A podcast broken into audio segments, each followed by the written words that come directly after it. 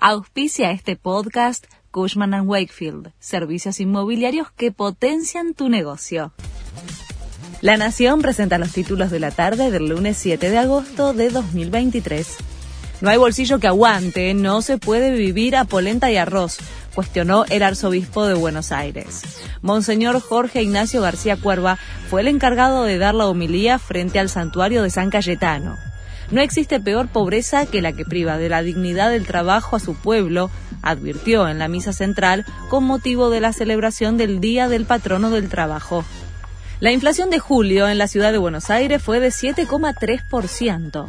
Acumula 62,3% en lo que va del 2023 y 117,9% en los últimos 12 meses. Los principales aumentos se dieron en la categoría restaurantes y hoteles. Es el último dato de inflación que se va a difundir antes de las PASO.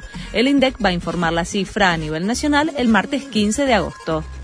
El dólar blue imparable rompe un nuevo récord y registra un alza de más de 3% en un día, mientras que en lo que va de agosto ya subió más de 40 pesos. Con el dólar mayorista negociado en 283 pesos, la brecha cambiaria llega al 110%. Alberto Núñez Feijó no logra sellar acuerdos para gobernar España. El PP ganó las elecciones pero sin mayoría suficiente y los apoyos siguen sin llegar. Los vascos volvieron a negar un acuerdo que incluya la presencia de la ultraderecha de Vox.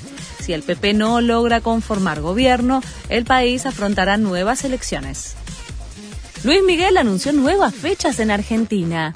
Después de romper un récord de agotar 10 presentaciones en el Movistar Arena, el Sol de México dio a conocer las fechas de su próxima gira internacional en la que vuelve a visitar el país.